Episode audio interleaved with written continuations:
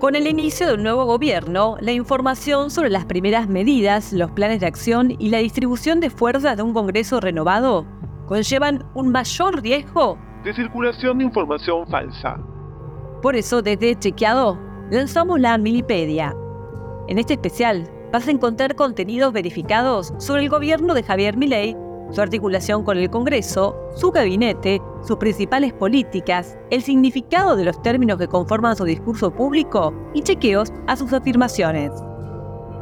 En el episodio de esta semana, analizamos con datos chequeados el paquete de medidas económicas que marcan el inicio de la gestión de Milei como presidente.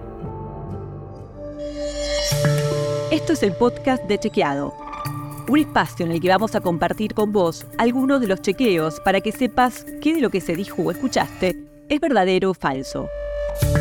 También vamos a explicarte en profundidad un tema de actualidad y a traerte datos y contextos para que entiendas mejor las noticias. Soy Florencia Ballarino. Bienvenidos. El ministro de Economía de la Nación, Luis Caputo, anunció un paquete de 10 medidas económicas te las explicamos con datos de contexto para entender qué fue lo que anunció el flamante ministro. 1. No se renuevan los contratos laborales del Estado que tengan menos de un año de vigencia. Una práctica habitual en la política, esta de incorporar miles de familiares y amigos antes de un cambio de gobierno para mantener sus privilegios. Con los datos actualmente disponibles, no es posible saber cuánto personal del Estado Nacional tiene menos de un año de contrato. Pero sí se puede conocer cómo se compone el empleo estatal del gobierno nacional. Esa información está contenida en la base integrada de empleo público de la Subsecretaría de Empleo Público de la Nación, que cuenta con información desde 2010. De acuerdo con esa base, en mayo de 2023 se registraron 403.000 empleados en el Poder Ejecutivo Nacional incluyendo organismos autárticos como el PAMI o la FIP y el personal de las Fuerzas de Seguridad y las Fuerzas Armadas. 2. Se decreta la suspensión de la pauta de gobierno nacional por un año. Durante el 2023, entre presidencia y los ministerios, se gastaron 34 mil millones de pesos en pauta.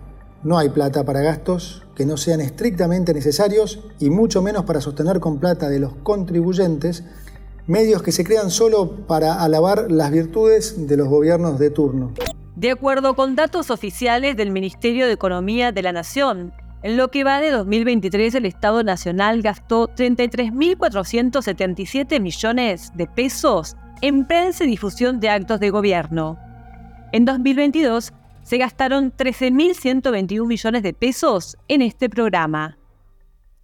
En la Argentina no existe una ley que regule los criterios de reparto de la publicidad oficial. 3. Conforme la ley de ministerios decretada por el presidente, los ministerios se reducirán de 18 a 9 y las secretarías de 106 a 54. Javier Milei formó su gabinete con nueve ministerios, la mitad de los que existían al final de la gestión de Alberto Fernández. Ellos son Interior, Relaciones Exteriores, Comercio Internacional y Culto, Defensa, Economía, Seguridad, Salud, Justicia, Infraestructura y Capital Humano. Seis de los ministerios ya existían con ese nombre y uno cambió su denominación.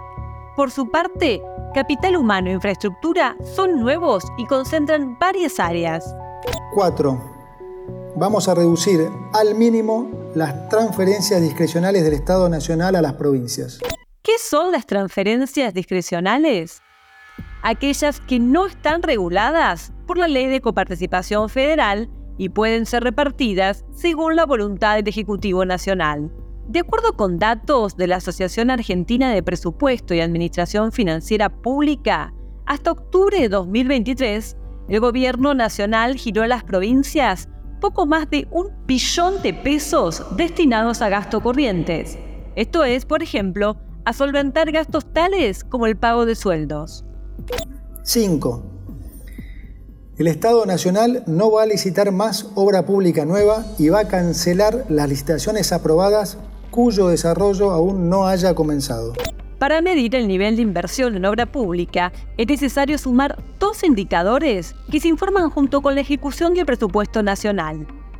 Uno, la inversión real directa, que incluye los gastos en obra pública y otras erogaciones de capital como la compra de equipos y maquinarias. Y dos, las transferencias de capital, que suman los recursos que el Gobierno Nacional gira a las provincias y los municipios para la realización de trabajos de infraestructura.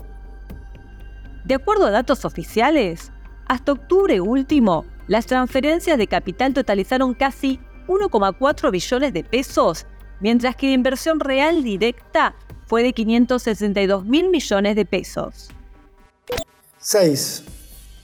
Vamos a reducir subsidios a la energía y al transporte.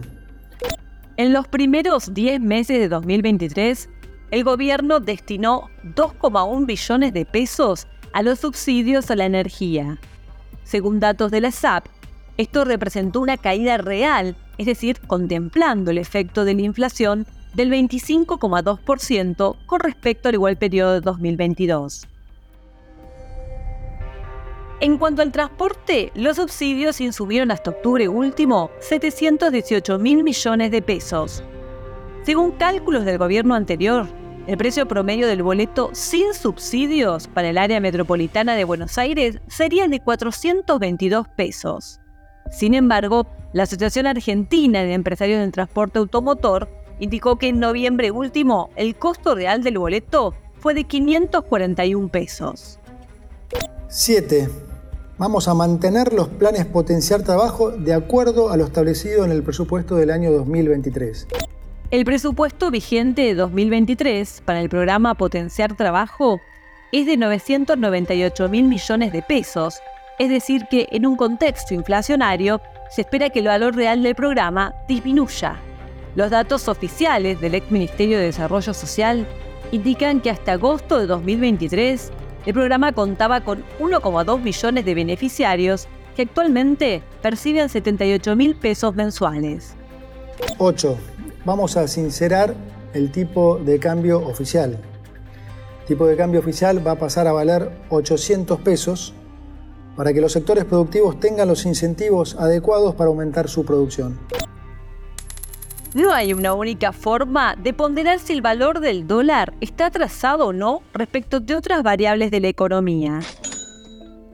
Una de las formas de saberlo es a través del índice de tipo de cambio real multilateral, esta estadística, que se expresa a través de un índice elaborado por el Banco Central, mide el precio relativo de los bienes y servicios de la economía argentina con respecto al de los de sus 12 principales socios comerciales. El tipo de cambio real multilateral se ubica, previo a la devaluación anunciada por Caputo, en 81,2 puntos, el registro más bajo desde el final de la gestión de Cristina Fernández de Kirchner en diciembre de 2015. 9.